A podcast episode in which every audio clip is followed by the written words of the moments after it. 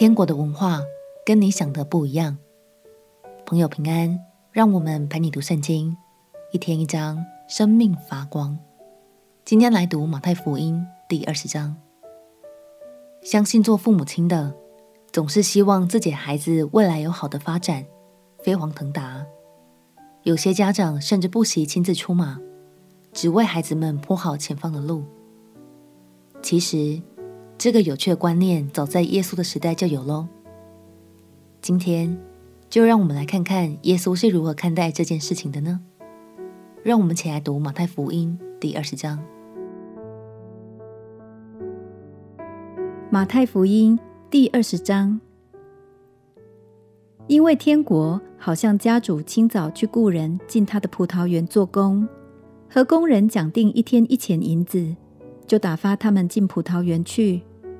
约在四出出去，看见世上还有闲站的人，就对他们说：“你们也进葡萄园去，所当给的，我必给你们。”他们也进去了。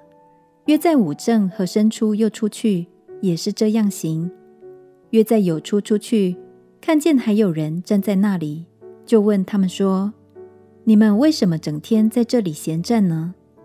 他们说：“因为没有人雇我们。”他说：“你们也进葡萄园去。”到了晚上，园主对管事的说：“叫工人都来，给他们工钱，从后来的起到先来的为止。”约在有初雇的人来了，各人得了一钱银子。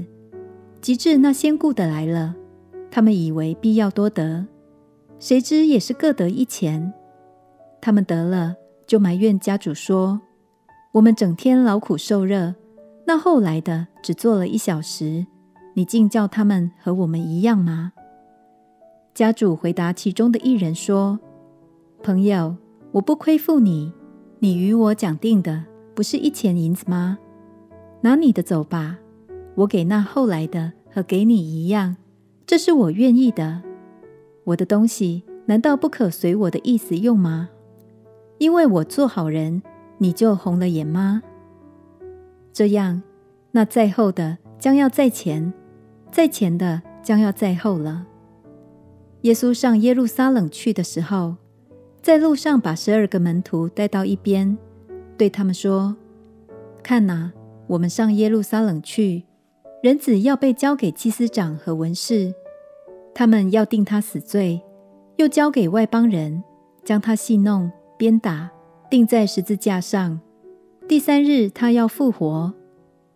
那时，西庇太儿子的母亲同他两个儿子上前来拜耶稣，求他一件事。耶稣说：“你要什么呢？”他说：“愿你叫我这两个儿子在你国里，一个坐在你右边，一个坐在你左边。”耶稣回答说：“你们不知道所求的是什么。我将要喝的杯，你们能喝吗？”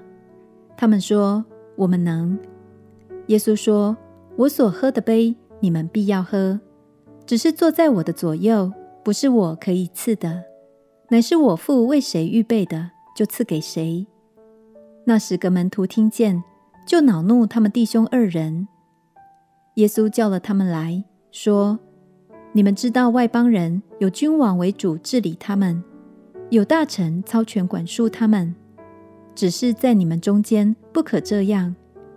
你们中间谁愿为大，就必做你们的用人；谁愿为首，就必做你们的仆人。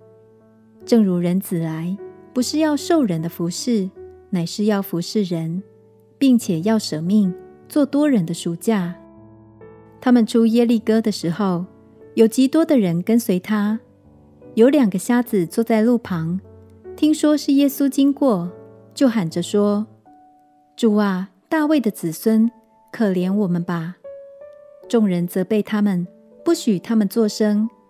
他们却越发喊着说：“主啊，大卫的子孙，可怜我们吧！”耶稣就站住，叫他们来说：“要我为你们做什么？”他们说：“主啊，要我们的眼睛能看见。”耶稣就动了慈心。把他们的眼睛一摸，他们立刻看见，就跟从了耶稣。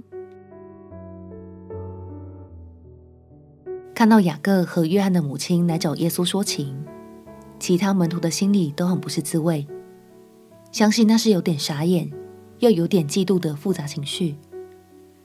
但是耶稣认为这是一个好机会，他教导所有的门徒，抛开地位与权力的思维，因为天国的文化和世界的文化是很不一样的哦。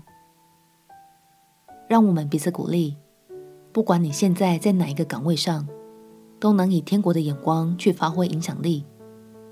也许有一天你会站得更高，看得更远，但愿你也能因此而照顾更多的人，并且乐意去服侍、成全他人的生命。我们且祷告。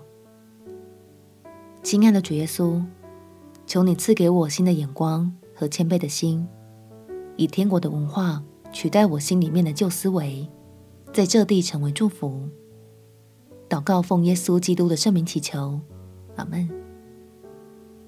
祝福你的生命能够发挥美好的影响力。陪你读圣经，我们明天见。耶稣爱你，我也爱你。